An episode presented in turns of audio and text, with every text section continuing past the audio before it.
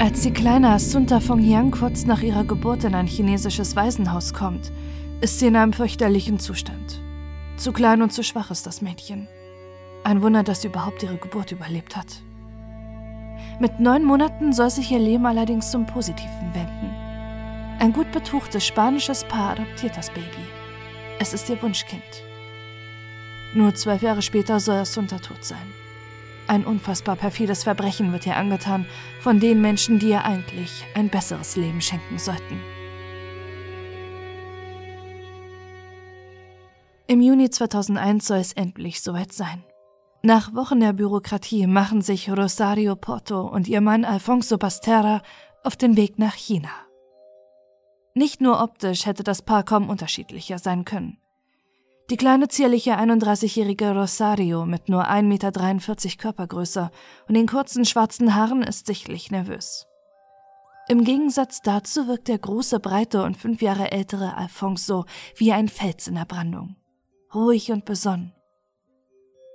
Geduldig, gelassen, verständnisvoll, mit einem Sinn für Humor und einer starken Persönlichkeit wird Alfonso, der als freiberuflicher Journalist arbeitet, beim psychologischen Gutachten für die Adoption beschrieben.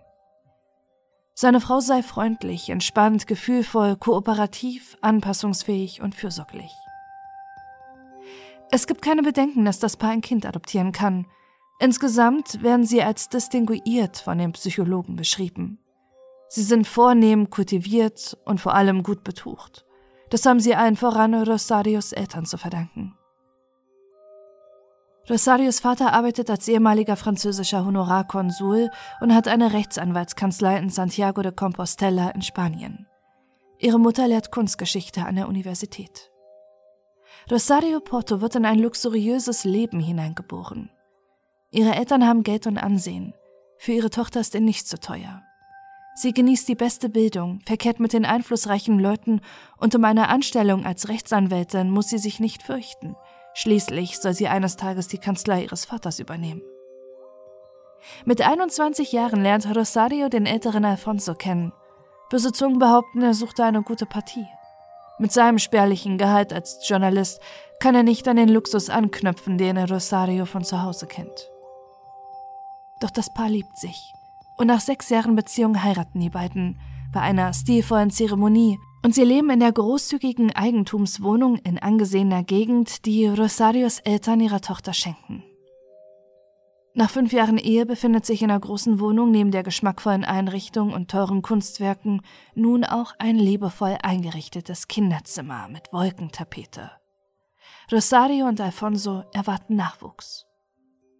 Im Jahr 2001 entscheiden sie sich, ein Kind zu adoptieren. Rosarios Eltern drängen ihre Tochter dazu, wenn es nicht auf natürlichen Wege klappen sollte, müssten sie eben adoptieren. Zu dieser Zeit sind internationale Adoptionen noch eine Seltenheit. Und sie sind in der 93.000 Einwohner kleinen Stadt mit ihrem Vorhaben noch Exoten, mit einem chinesischen Adoptivkind.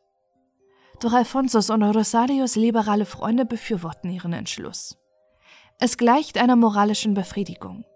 Die reichen westlichen Eltern ermöglichen einem armen chinesischen Waisenkind ein gut behütetes Leben. Eine Story, mit der auch bald Rosario im spanischen Lokalfernsehen auftreten wird. Im Juni 2001 steigen sie in den Flieger nach China. Dort in der Provinz Hunan sollen sie ihr Kind bekommen. Eine Tochter, denn die chinesischen Waisenhäuser sind wegen der Ein-Kind-Politik überfüllt mit Mädchen. Nach zwei Wochen Bürokratie und Gelder zahlen, fliegt die neun Monate alte Assunta mit ihm zurück nach Spanien. Von nun an steht in ihrem Ausweis Assunta von Yang Bastera Porto.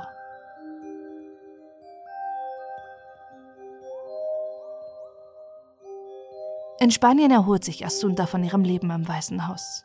Sie entwickelt sich gut und nimmt zu, auch wenn das Mädchen immer zierlich bleibt. Auch wenn es Assunta mal schlecht geht und sie mit typischen Kinderkrankheiten zu kämpfen hat, ist es für Rosario und Alfonso kein Problem, schnelle und gute Hilfe für ihre Tochter zu holen. Das ist das Privileg in dem Kreis, in dem sich das Ehepaar bewegt. Ihre Freunde sind Ärzte oder haben eine Apotheke.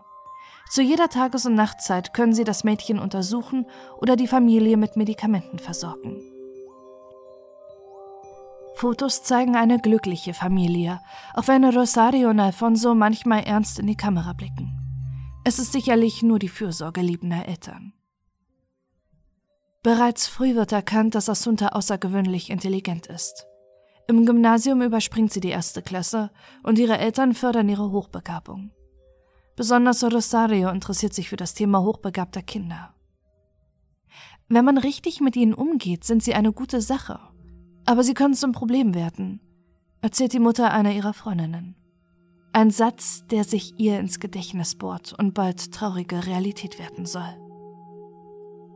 Asuntas Tagesablauf ist vollgepackt. Englisch, Französisch, Deutsch und Chinesisch Unterricht. Dazu bekommt sie Ballett, Geigen und Klavierstunden. Doch Asunta will alles freiwillig lernen. So sagen es ihre Eltern zumindest. Die Presse titelt jedoch bald, dass die gut situierten Eheleute sich ihr Wunderkind formen wollten. Auf andere wirkt Asunta scheu und verschlossen. Über Sorgen spricht sie nicht gern. Gleichzeitig gilt sie als diszipliniert und fröhlich.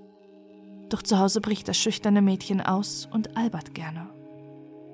Es gibt jedoch auch Momente, in denen die idyllische Fassade nach außen hin bröckelt. Einmal schreit Assunta mit zwölf Jahren ihre zehn Zentimeter kleinere Mutter an, als sie vor Freunden wieder über die Intelligenz und die vielen Hobbys ihrer Tochter prahlt. Das mache ich nur, weil du es so willst. Als pubertäres Auflehnen gegen ihre Eltern wird Assuntas Ausbruch runtergespielt. Dass der perfekte Schein der Familie allerdings trügt, wissen auch die Freunde von Rosario Porto und Alfonso Basterra nicht.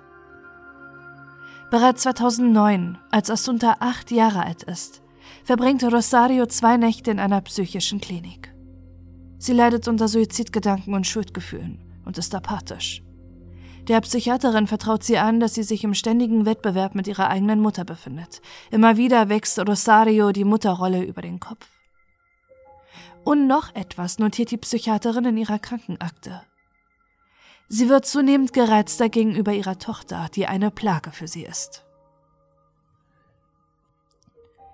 Obwohl eine Therapie wichtig gewesen wäre, entlässt sich Rosario Porto nach nur zwei Nächten selbst. Nur einmal nimmt sie einen Kontrollbesuch beim Psychiater wahr. Doch nach ihrem Aufenthalt in der Psychiatrie wirkt es so, als hätte sich Rosario wieder stabilisiert. Es soll doch ein Trugschluss sein. Im Jahr 2011 spielt die Mutter mit dem Gedanken, Assunta für ein Jahr nach England zu schicken. Doch ob es wirklich der Wunsch der besten Bildung für ihre Tochter war oder ob Rosario sie nur loswerden wollte, ist ungewiss. Allerdings verwirft sie die Idee wieder. Zu sehr erinnert sie der Gedanke an ihre eigenen Auslandsaufenthalte. Auch Rosario hatte ein Jahr in einem Internat in Oxford verbracht. Während ihres Studiums machte sie ein Auslandssemester in Frankreich. Dort begannen ihre ersten psychischen Auffälligkeiten. Erst waren es Angstzustände, die sie immer stärker plagten, danach folgten Depressionen. Grund dafür ist ihr geschädigtes Selbstwertgefühl, das sich auf ihre psychische Verfassung auswirkt. Selbst sagt Rosario über ihre Zeit in Frankreich, Niemand kannte mich dort. Hier in Santiago, wo mein Vater Dozent war, wurde mir mehr Respekt gezeigt. Anstatt ein weiteres Auslandssemester anzutreten, poliert sie lieber ihren Lebenslauf auf. Angeblich schließt sie ihr Ausland sehr erfolgreich an der London High School of Law ab, eine Universität, die es nicht gibt. Doch das scheint egal zu sein, denn die Stelle in der Kanzlei ihres Vaters ist ihr gewiss. In ihrer Beziehung mit Alfonso Basterra hatte Rosario die Hosen an. Sie ist es, die das Geld in der Familie bringt, und sie hat das Sagen. Alfonso, der mit gelegentlichen Aufträgen als Journalist nur wenig Geld verdient, ist der Hausmann. Er muss sich um die unliebsamen Aufgaben kümmern. Kochen, Haushalt, und Tochter Assunta. Mit mehr Liebe kümmern sich jedoch Rosarios Eltern um ihre Enkelin. Zu beiden hat das Mädchen eine enge Verbindung, eine engere als zu ihren Adoptiveltern. Umso größer ist der Schock, als die Großeltern kurz hintereinander beide im Schlaf versterben. Doch nicht nur für Assunta ist der Verlust schwer. Besonders Rosario leidet unter dem Tod ihrer Eltern, obwohl sie sich immer im ständigen Machtkampf mit diesen befand. Für sie gerät ihre Welt außer Kontrolle und auch die Ehe zu Alfonso scheitert. Anfang 2013 lassen sich Alfonso und Rosario plötzlich scheiden. Für ihre Freunde kommt die Trennung völlig unerwartet. Doch in Rosario hat sie schon länger Unzufriedenheit, sogar Hass gegen ihren Ehemann angestaut. Sie ist ihren unterwürfigen und teilnahmslosen Mann leid. Sie sehnt sich nach Abenteuer. In einem erfolgreichen Geschäftsmann sieht sie dieses und beginnt mit ihm eine Affäre. Als Alfonso das mitbekommt, er die Scheidung und zieht zu seiner Familie ins Baskenland.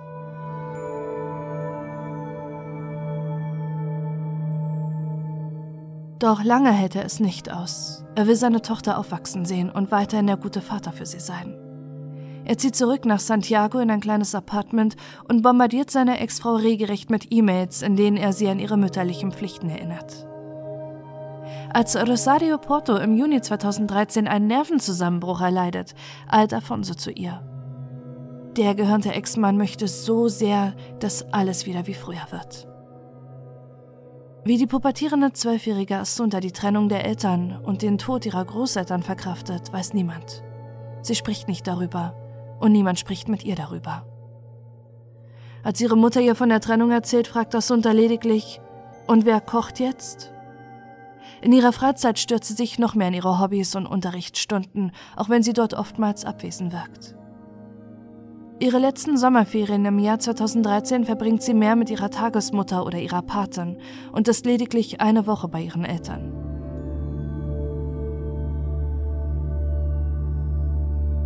Den 21. September 2013, einem der ersten Tage nach den Sommerferien, ist sie mit ihrer Mutter in der Wohnung des Vaters Alfonso. Sie essen gemeinsam Mittag, spielen Karten und schauen die Simpsons. Es wirkt fast so, als würden sich die Eltern wieder zusammenraufen und ihrer Tochter zuliebe ein gemeinsames Leben anstreben. Doch das soll ein Irrtum sein. Denn als Assunta die Sommerferien nicht zu Hause verbringt, haben ihre Eltern Zeit. Zeit zu planen und das zu beenden, was sie bereits seit Monaten tun. Ihre Tochter töten. Am 21. September 2013 um 22.17 Uhr betreten Rosario Porto und Alfonso Basterra die Polizeiwache in Santiago de Compostela. Ihre Tochter Assunta sei verschwunden. Zuletzt wurde sie bei ihrer Mutter gegen 19 Uhr in der Wohnung gesehen. Danach bricht sie auf zum Landhaus ihrer Familie. Als sie um 21.30 Uhr zurückkehrt, ist ihre Tochter weg. Da Assunta immer zuverlässig ist, geht die Mutter sofort zu ihrem Ex-Mann. Auch bei ihm ist sie nicht. Als sie einige Minuten warten und ihre gemeinsame Tochter nicht auftaucht, machen sie sich gemeinsam auf den Weg zur Polizei. Außerdem erzählte Rosario Porto bei der Polizei, dass bereits am 4. Juli des Jahres ein unbekannter Mann in die Wohnung eingedrungen sei. Gegen zwei Uhr sei sie damals vom Schrei ihrer Tochter wach geworden, als sie ihr Zimmer betrat. Dort stand ein schwarz gekleideter Mann vor ihrem Bett, der dann die Flucht ergriff. Rosario hatte sich nach dem Vorfall zwar bei der Polizei beraten lassen, diesen Überfall aber nie offiziell gemeldet. Auch ihren Nachbarn erzählte sie nichts von dem unbekannten Einbrecher, was merkwürdig erscheint. Ebenfalls eigenartig verhält sich Alfonso Basterra. Während er mit den Kommissaren erzählt, murmelt er vor sich hin, dass er denkt, dass seine Tochter tot ist und er nur hofft, dass sie nicht vergewaltigt wurde. Eine sehr pessimistische Einstellung eines Vaters, dessen Tochter gerade mal für ein paar Stunden vermisst wird. Doch er soll Recht behalten. Um kurz vor fünf in der Nacht muss die Polizei den Eltern die grausame Nachricht überbringen. Ihre Tochter wird tot in einem kleinen Waldstück gefunden. Sie wurde erstickt. Für Rosario und Alfonso bricht die Welt zusammen. Zumindest für die Öffentlichkeit. Sie trauern und weinen, als ihre Tochter beigesetzt wird. Doch eine schockierende Nachricht macht nur wenige Tage danach die Runde. Die Mutter Rosario Porto wird verhaftet. Bereits vor ihrer Verhaftung hat sich Rosario auffällig verhalten. Die Polizisten untersuchen nicht nur ihre Wohnung, sondern auch das Landhaus der Familie Porto. Dort eilte die Mutter in ein Zimmer, um ein kleines orangefarbenes Garn in den Mülleimer zu werfen. Auch im Vorratsraum finden die Ermittler eine ganze Rolle dieses Garns. Genau dasselbe finden sie auch neben Assuntas Leiche, mit dem sie vermutlich gefesselt wurde. Als die Polizei versucht, die letzten Stunden von Assunta zu rekonstruieren, sind ihnen einige Ungereimtheiten aufgefallen. Eine Verkehrskamera nimmt Rosario im Auto am Abend des Verschwindens ihrer Tochter auf. Neben ihr sitzt Assunta selbst. Noch auffälliger ist allerdings die Uhrzeit. Zu dieser Zeit hat die Mutter angegeben, dass sie im Landhaus war und ihre Tochter zu Hause. Konfrontiert mit diesem Fakt ändert Rosario ihre erste Aussage. Sie sei verwirrt und unter Medikamenten gestanden, wodurch sie etwas durcheinander brachte. Assunta wollte mitkommen zum Landhaus, fühlte sich dann aber auf der Fahrt unwohl und ihre Mutter habe sie kurz vor ihrer gemeinsamen Wohnung in Santiago wieder abgesetzt. Auf dem kurzen Heimweg müsse sie dann ihrem Mörder begegnet sein. Doch konnte es die 1,43 Meter kleine Frau schaffen, ihre 13 Zentimeter größere Tochter alleine zu überwältigen? Nein, finden die Ermittler, und ihr Komplize ist schnell für sie klar. Ihr Ex-Mann Alfonso Basterra wird nur einen Tag später verhaftet.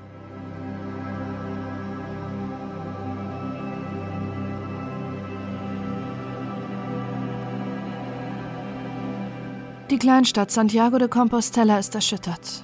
Das gutmütige und angesehene Paar, was erst mit der Affäre von Rosario in Verruf geraten ist, soll nun noch imstande gewesen sein, ihre Tochter zu töten.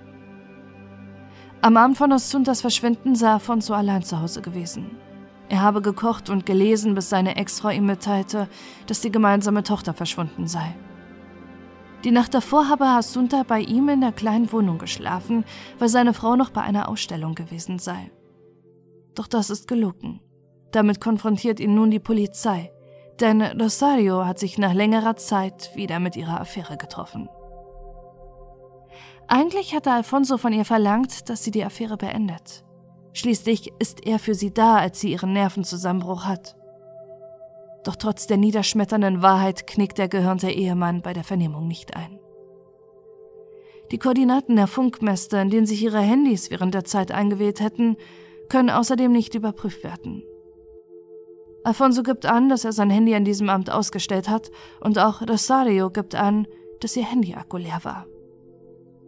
Während die Eltern von Assunta vernommen werden und sie auf ihre Unschuld bestehen, macht die Gerichtsmedizin eine erschreckende Entdeckung. In Assuntas Blut und Urin finden die Forensiker eine hochtoxische Menge an Lorazepam, einem starken Benzodiazepin, was bei Panikattacken, Angst und Schlafstörungen eingesetzt wird. Lorazepam ist der Hauptwirkstoff der Orfidal-Tabletten, die Rosario regelmäßig gegen ihre Angst- und Panikattacken einnimmt. Doch auch die Untersuchung von Asuntas Haaren offenbart Schreckliches. Die ersten drei Zentimeter ihrer Haare weisen Spuren von Lorazepam auf. Wenn man davon ausgeht, dass Haare ca. einen Zentimeter pro Monat wachsen, wurde Asunta seit mehreren Monaten das Medikament verabreicht. Auch die Lehrer von Asunta geben nach ihrem Tod an, dass das Mädchen oft einen benebelten Eindruck machte. Ihre Geigenlehrerin sagte sie sogar, dass sie ein weißes Pulver genommen hätte, was ihr ihre Eltern gaben. Sie wüsste aber nicht, was es war, da Asunta keiner die Wahrheit gesagt hätte.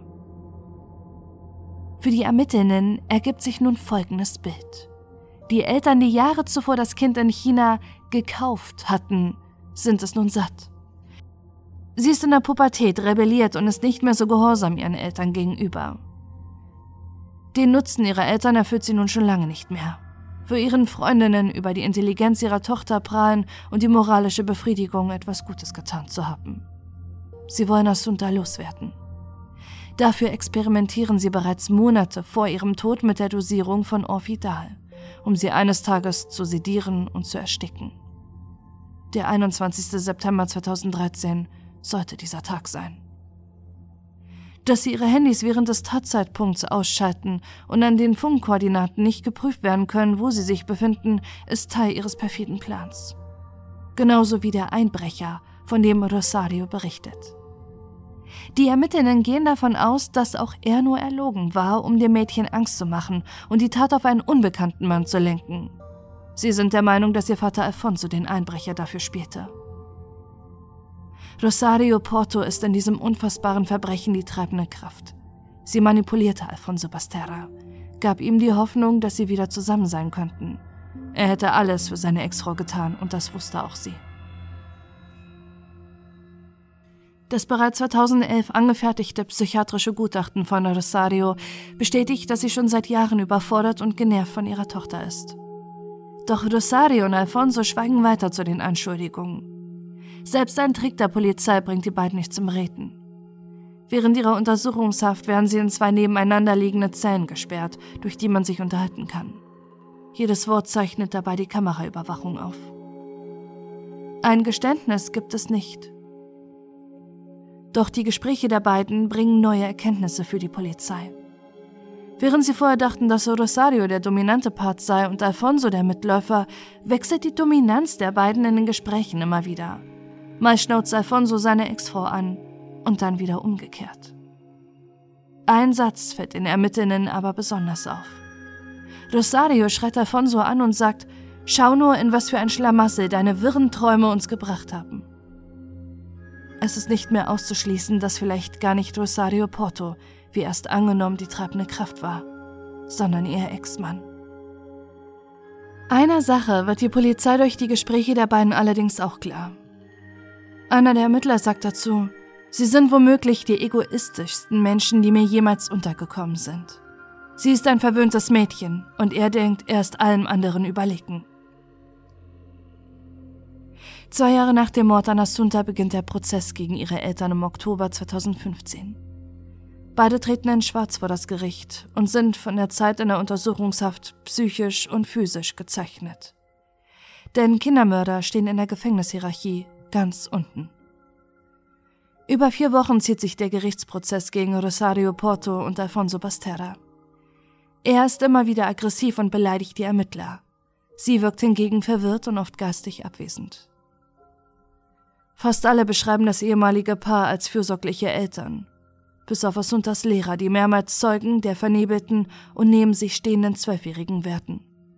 Warum sie allerdings nie Asunta halfen und damit vielleicht sogar ihren Tod verhinderten, wurde nicht thematisiert.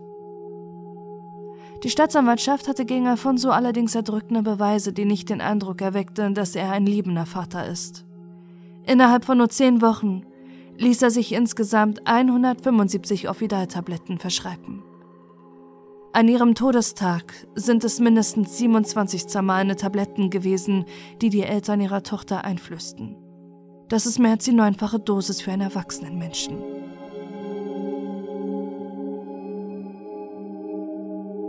Außerdem sagt eine Freundin von Assunta vor Gericht aus. Sie sah das Mädchen zusammen mit ihrem Vater Alfonso kurz vor ihrem Tod. Genau zu der Zeit, zu der er behauptete, allein zu Hause gewesen zu sein. Daher geht die Staatsanwaltschaft davon aus, dass auch Alfonso mit im Auto saß, als die Überwachungskamera Rosario und Assunta am Todesabend aufnahm und sich vermutlich auf der Rückbank versteckte. Das eigentlich getrennte Paar ist wieder vereint. Der Plan, ihre Tochter zu töten, schweißt sie wieder zusammen. Für den Mordkomplott besorgt Alfonso die Tabletten, die Rosario über Monate ihrer Tochter verabreicht. Am 21. September 2013 geben sie ihr eine so extrem hohe Dosis, dass sie davon ausging, dass sie sterben würde. Doch als sie immer noch atmete, erstickten sie Assunta gemeinsam und entledigten sich ihrer Leiche auf einem abgelegenen Waldstück. So sollte es sich laut Staatsanwaltschaft abgespielt haben, und Alfonso und Rosario schweigen weiter. Nur zu einer Sache äußern sie sich. Orfidal gaben sie ihrer Tochter nur mal ab und zu, um ihren Heuschnupfen zu lindern.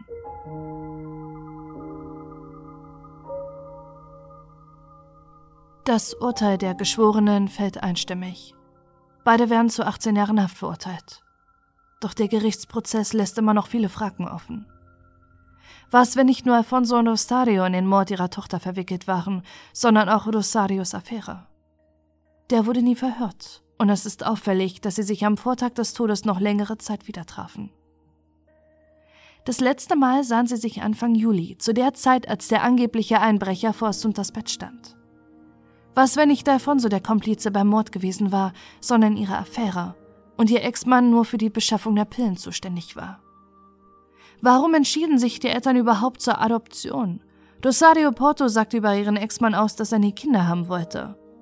Wollten sie so gern dem Stereotyp einer glücklichen Familie entsprechen, wie es die Gesellschaft ihnen vorlebte? Auch darüber konnte nur gemutmaßt werden. Die Ermittlerinnen schätzen Rosario Porta allerdings als so kaltherzig und überheblich ein, dass sie dachte, sich alles mit Geld erkaufen zu können. Auch wenn sie etwas nicht mehr wollte, entledigte sie sich dessen. Doch vor allem bleibt die Frage im Raum, wie es sein kann, dass die Adoption überhaupt bewilligt wurde. Schließlich war bekannt, dass Rosario an psychischen Problemen litt. Wie konnten die Psychologen für die Adoption überhaupt ein Gutachten erstellen, in dem sie die werdende Mutter als fürsorglich, entspannt und freundlich beschrieben? Das Gutachten des Gerichtspsychologen fällt hingegen weniger wohlwollend aus. Rosario Porta sei depressiv, narzisstisch und egoistisch. Für Alfonso Basterra konnte kein erneutes Gutachten erstellt werden, weil er sich weigerte. Doch solange die beiden zu den Vorwürfen schweigen, warum sie ihre Tochter Assunta getötet haben, solange werden diese Fragen um den Fall kreisen. Ein Mord, der nicht nur verhindert hätte werden können, sondern auch so unfassbar unnötig erscheint. Mittlerweile hat sich Asuntas Mutter im Gefängnis umgebracht. Heute erinnert an das Mädchen, das nach Spanien kam, um ein besseres Leben zu haben und von den eigenen Adoptiveltern getötet wurde, nur noch die Gedenkstelle am Wald, wo ihre Leiche gefunden wurde. Kuscheltiere und Blumen liegen an der Straße und auf einem Schild steht geschrieben, ihr hattet kein Erbarmen, kein Gefühl und kein Herz.